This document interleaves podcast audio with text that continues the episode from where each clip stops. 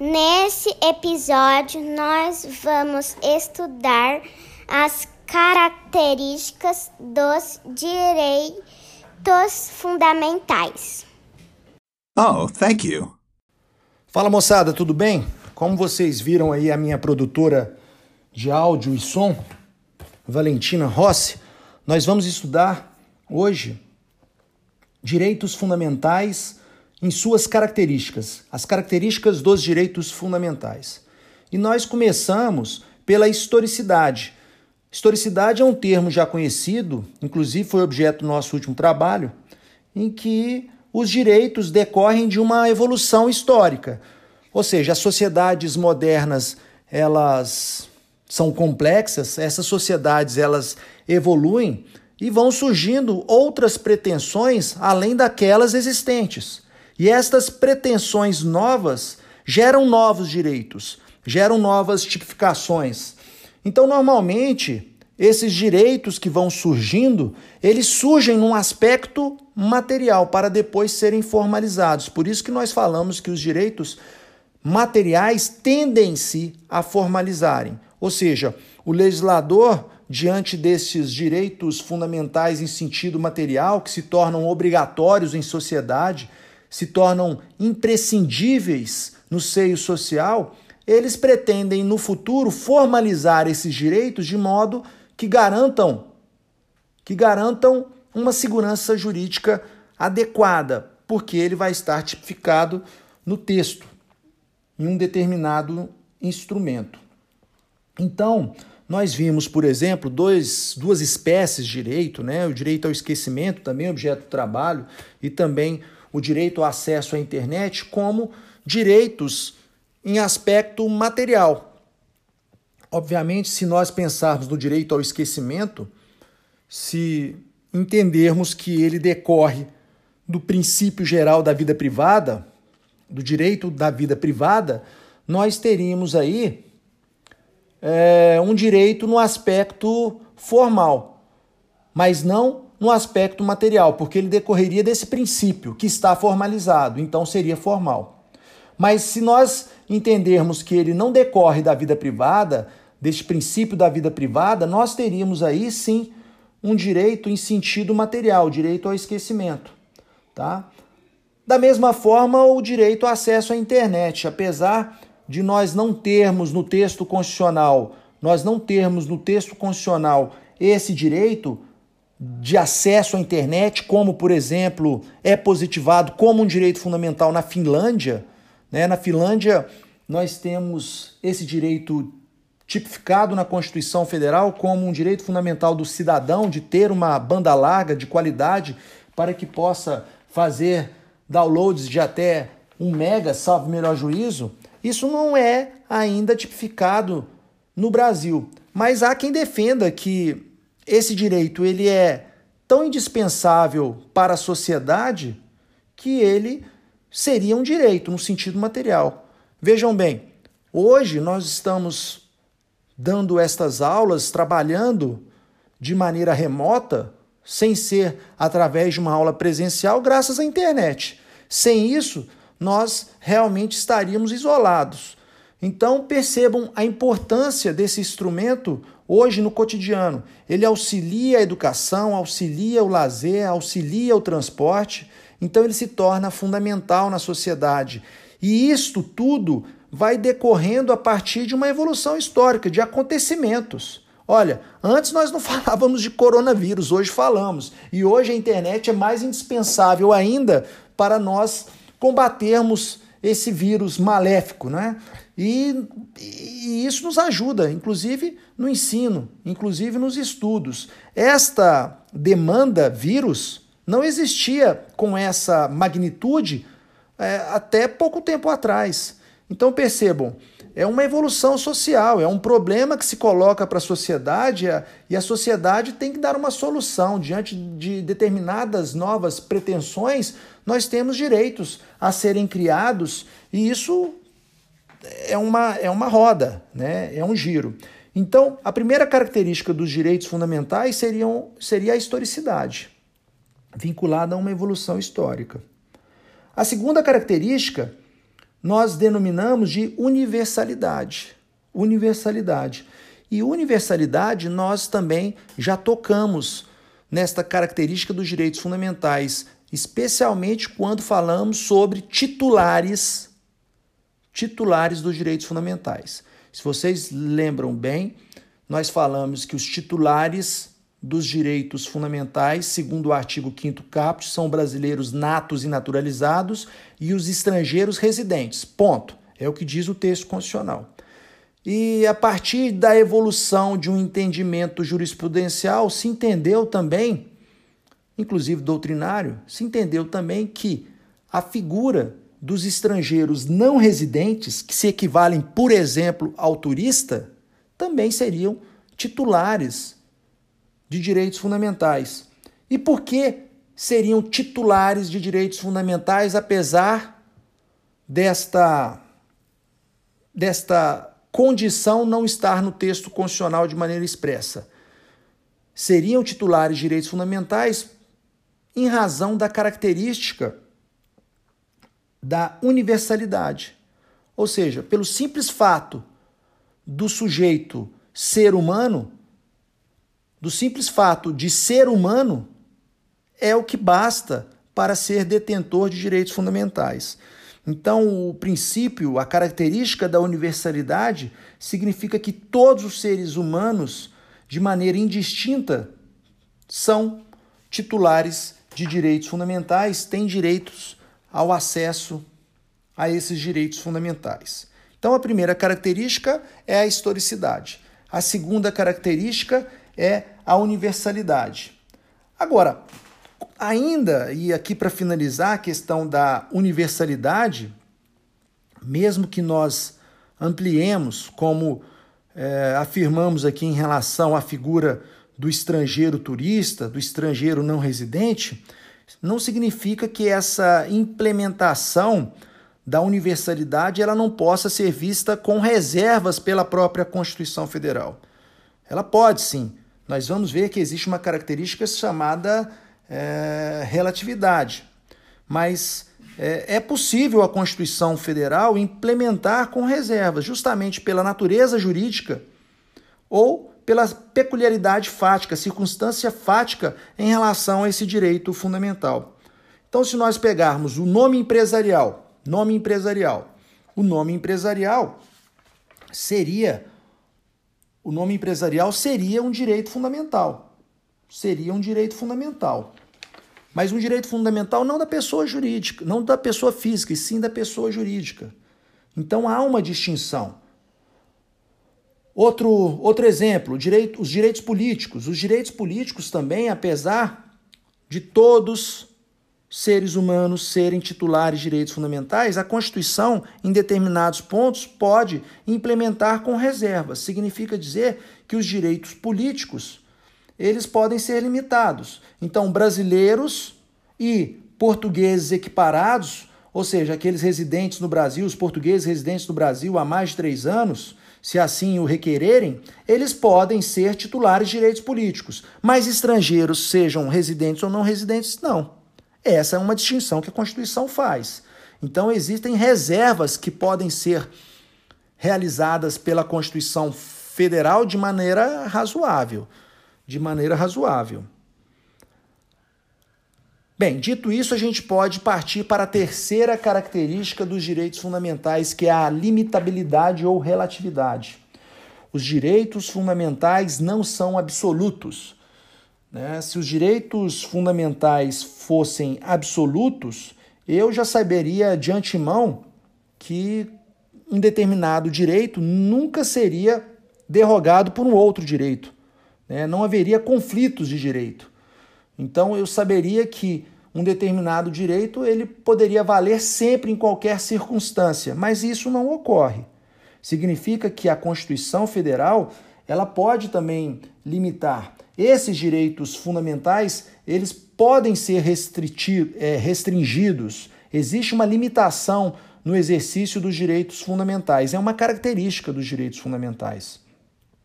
Tá? Pelo menos em regra. É, ocorre desta forma. Então, se nós pensarmos por exemplo, no artigo 5 inciso 8 da Constituição Federal, melhor, desculpe, o inciso 13 é, 13 da Constituição Federal, vai estar dito o seguinte no texto. Ó, estou lendo. É livre o exercício de qualquer trabalho, ofício ou profissão, atendidas as qualificações profissionais que a lei estabelecer. Olha, o texto constitucional está colocando aqui uma limitação, ou seja, atendidas as qualificações profissionais que a lei estabelecer. É uma limitação do livre exercício do trabalho, do ofício, da profissão. Então é uma limitação, existem limitações. Um do o, o, o principal, o principal direito fundamental, que é o direito à vida, né, ele também sofre limitações. Basta a gente pensar no aborto. Né? O aborto é uma limitação ao direito à vida. Então, o artigo 128, inciso 2 do Código Penal, vai falar sobre o aborto sentimental. O aborto sentimental é naqueles casos em que a gestante foi vítima de estupro e ela deseja abortar, é, fazer o aborto. É possível isso ocorrer. Há uma limitação ao direito à vida, legitimada pelo legislador. Da mesma forma, se a gestante corre risco de morte, ela também pode optar pelo aborto. Isso é possível, está lá no 128, inciso 1 do Código Penal. Então, mesmo a vida, que é um dos principais, se não o principal direito fundamental que nós temos, é possível a limitação. Existe um caso curioso na chamada Lei do Abate. A Lei do Abate é o código é, de, de aeronáutica, o Código Brasileiro de Aeronáutica. O artigo tem um artigo 303 que vai dizer que o presidente da República ele pode autorizar o abate de aeronaves que são declaradas hostis. Então, depois de seguidos procedimentos, é, foi determinado que, é, determinado que a aeronave aterrizasse e ela não obedece quaisquer das ordens dadas. O presidente da República pode autorizar o abate. Bem, se abater a aeronave, certamente a vida de alguém pode é, deixar de existir. Então, nós temos uma limitação do direito à vida aqui também. Mas não ficaríamos só aqui. Então, o direito à vida pode ser limitado, o direito é, de livre iniciativa, já falamos, né, a liberdade de manifestação, a liberdade de expressão do pensamento é um direito fundamental, né, mas ele encontra limites na honra do outro. Ou seja, eu posso expressar da maneira que eu quiser, da melhor forma que me convier, sem problemas algum, a Constituição me permite. Mas se eu abusar desse direito, eu vou responder. Posso responder de maneira criminal ou de maneira civil. Então a honra alheia vai ser o parâmetro, a limitação do exercício da liberdade de manifestação. Liberdade de religião, da mesma forma. Bem, é imagina, é, é, não se pode imaginar que uma seita, ou melhor, que um ritual de uma determinada religião permita o sacrifício de uma vida. Né? Isso realmente não pode acontecer. Então, a liberdade de religião não pode chegar ao ponto de acabar com a vida alheia. Matar uma pessoa e oferecer para os deuses. Bem, isso é, vai encontrar uma limitação. O direito à liberdade de religião vai encontrar uma limitação em relação ao direito à vida. Então perceba, isso é interessante. O direito à vida ele pode ser limitado em um determinado momento e pode ser limitador num outro momento. Tá? Então existe essa ideia de que os direitos fundamentais são relativos, eles não são absolutos. Mas eu falo que eles não são absolutos em regra, porque nós vamos ter alguma doutrina que vá defender a possibilidade da existência de alguns direitos que são absolutos. Quer ver? Um deles, um deles, segundo a doutrina, é, a doutrina, agora me foge se é do professor Gilmar Mendes, mas o direito é, que está lá no artigo 5 inciso 3 ninguém será submetido a tortura nem a tratamento desumano ou degradante. Nós temos também um outro inciso que é o 47, artigo 5 47, que vai impedir penas que, ser, que sejam é, que sejam atribuídas, ou seja, não haverá penas cruéis. Então, as penas cruéis, o, o direito de não ser torturado, né? o direito de não ser submetido a penas cruéis, o direito de não ser torturado, o direito de não ser escravizado, esse exemplo é do, do Norbert Bobbio, o direito de não ser escravizados, esses direitos seriam absolutos, ou seja, não poderiam ser tocados. Então eu não poderia ter uma relativização com relação a esses direitos. Significa dizer que eu não posso permitir que a tortura ocorra só um pouquinho então, olha, olha só, nós temos a possibilidade de tortura durante um minuto, né, às terças-feiras. Olha, pelo mínimo que isso possa parecer, eu não posso admitir essas circunstâncias. Então, nestes casos, há a defesa da doutrina que nós teríamos direitos absolutos, direitos fundamentais absolutos. Então, por exemplo, o direito de não ser escravizado, o direito de não ser submetido a penas cruéis, o direito a não tortura ou tratamento desumano ou degradante. Seriam exemplos. Mas ainda assim, quando nós falamos de relativizar ou não relativizar um direito fundamental, isso tudo está ligado a um aspecto cultural. Né? Depende da cultura de cada país. Então, existem países que já adotam práticas, por exemplo, é, vinculados à permissão da tortura em determinadas circunstâncias, especialmente no caso de terrorismo. Então, é, existem presidentes que defenderam, por exemplo, o chamado waterboarding, que é a possibilidade de pegar um terrorista e colocar ele de cabeça para baixo um tonel de água. Ó, isso seria possível. Seria possível em casos excepcionais de terrorismo. Mas isso, segundo estas, esses defensores, não seriam uma espécie de tortura, seria aí uma técnica de interrogação.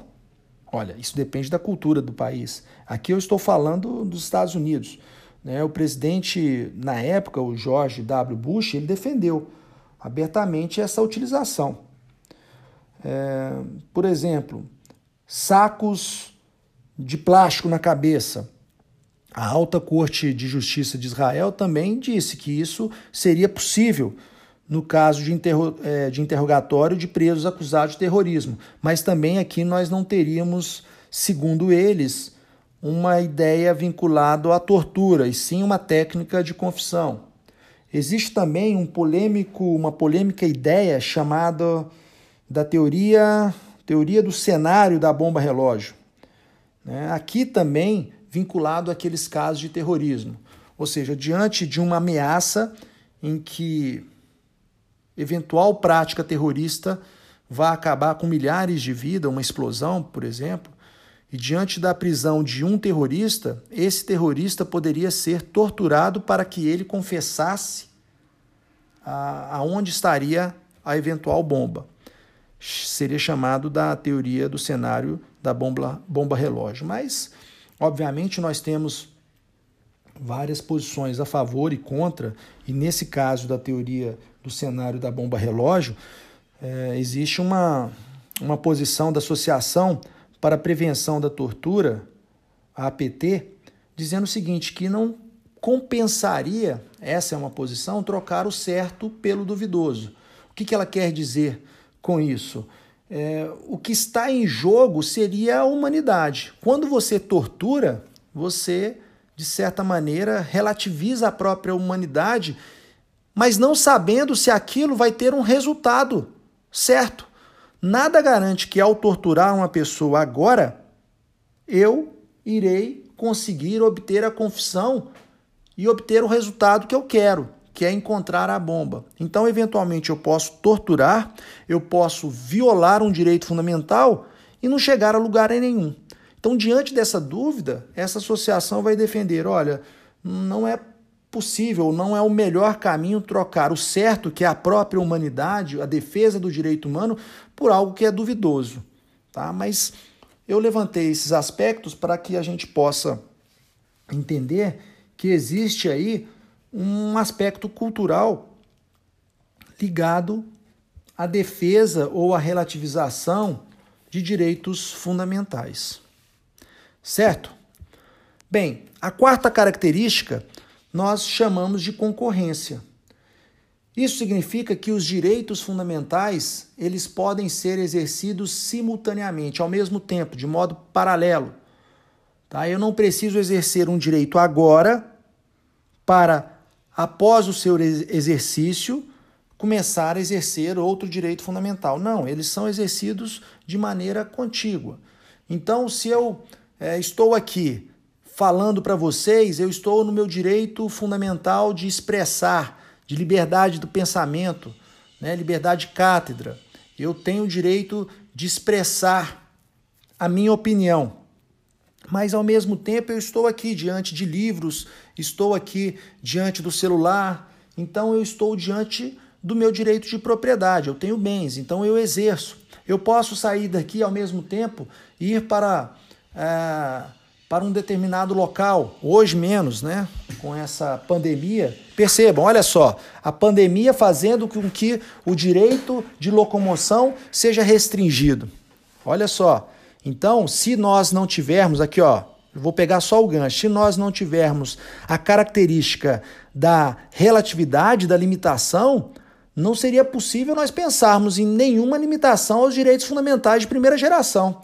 Então, quando há uma restrição do direito de ir, a, ir e vir, quando se fecha parques públicos, né, fecham é, cinemas, shopping center, nós estamos aqui restringindo o direito de liberdade, de, de locomoção ou mesmo de propriedade. Mas eu posso fazer isso justamente porque os direitos fundamentais são relativos.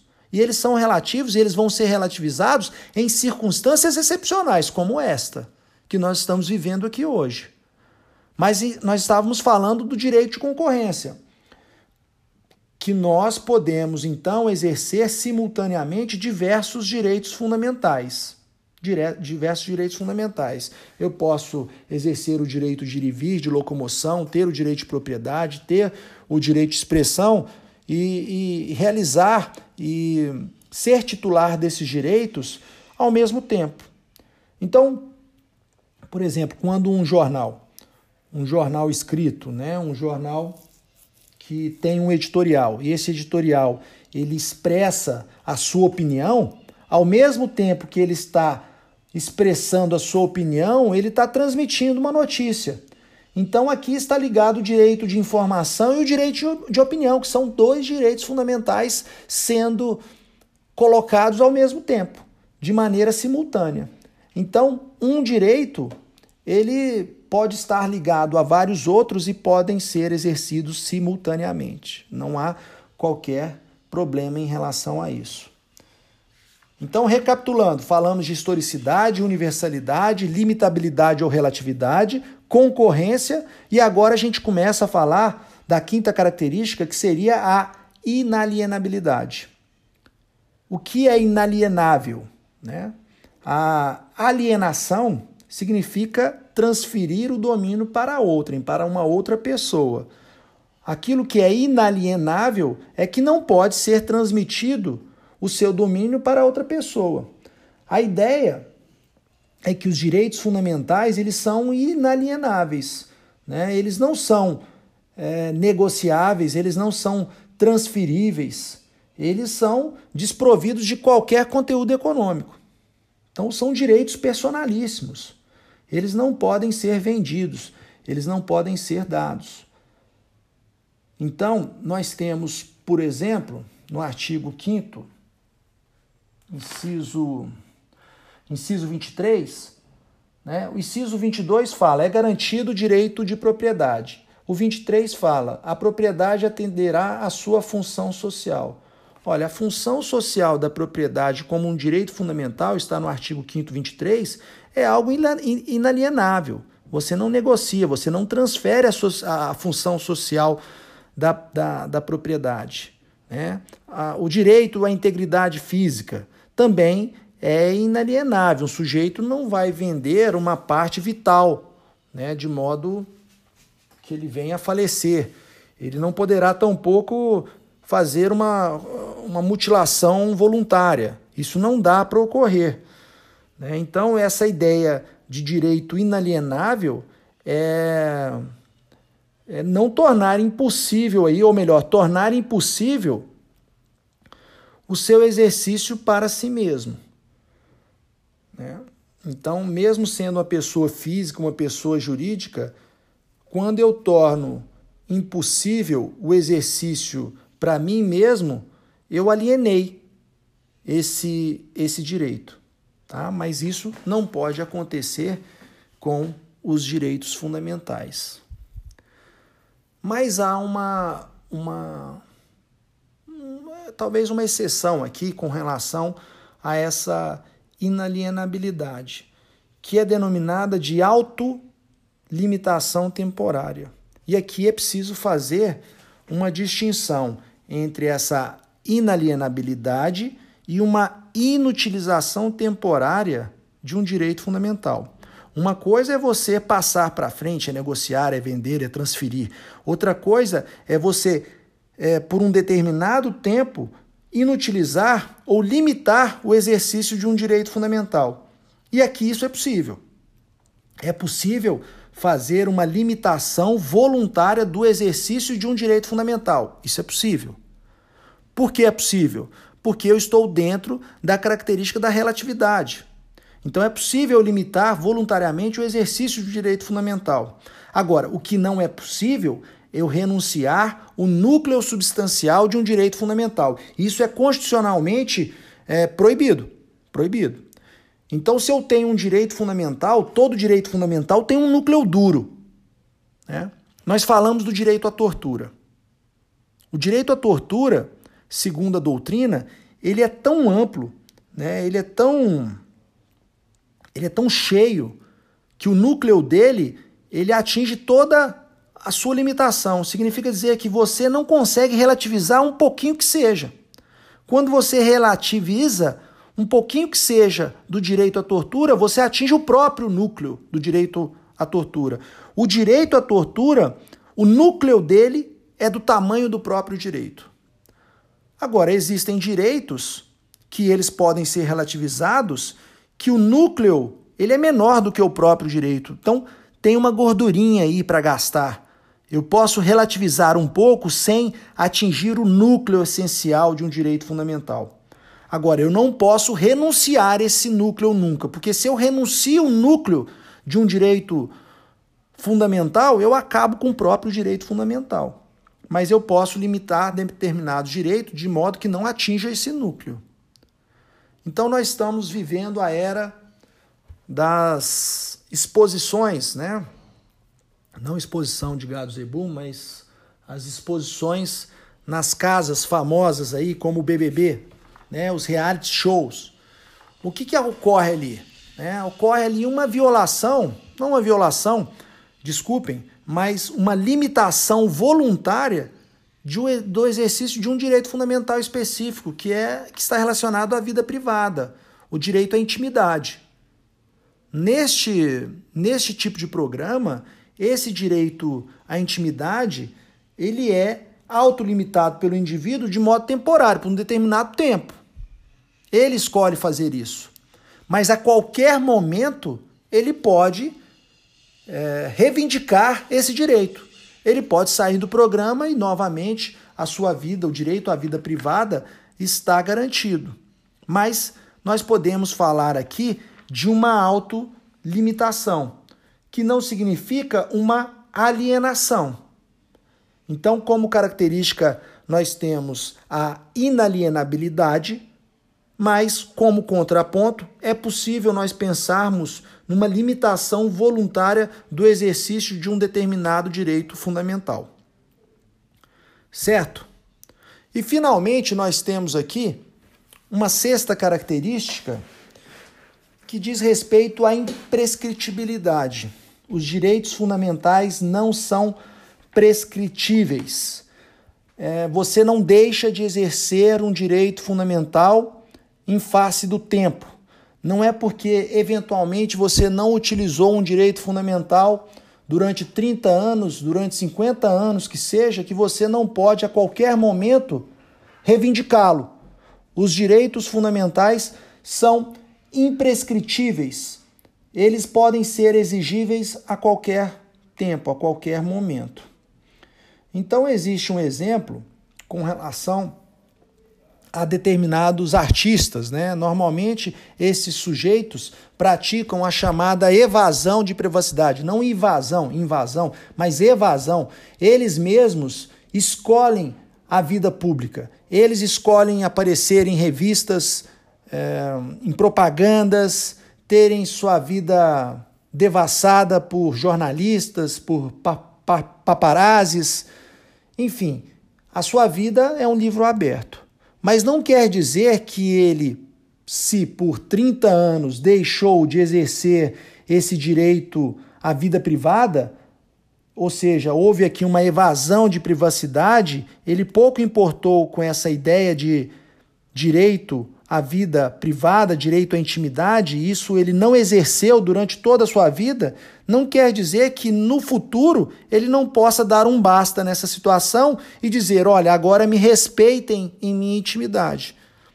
Porque eu quero me valer do meu direito fundamental à intimidade. E não teremos aqui um contra-argumento no sentido de que, olha, você passou por 30 anos e não exerceu esse direito de intimidade e agora com 50 anos de idade você vai querer exercer esse direito? Esse direito prescreveu. Nada disso.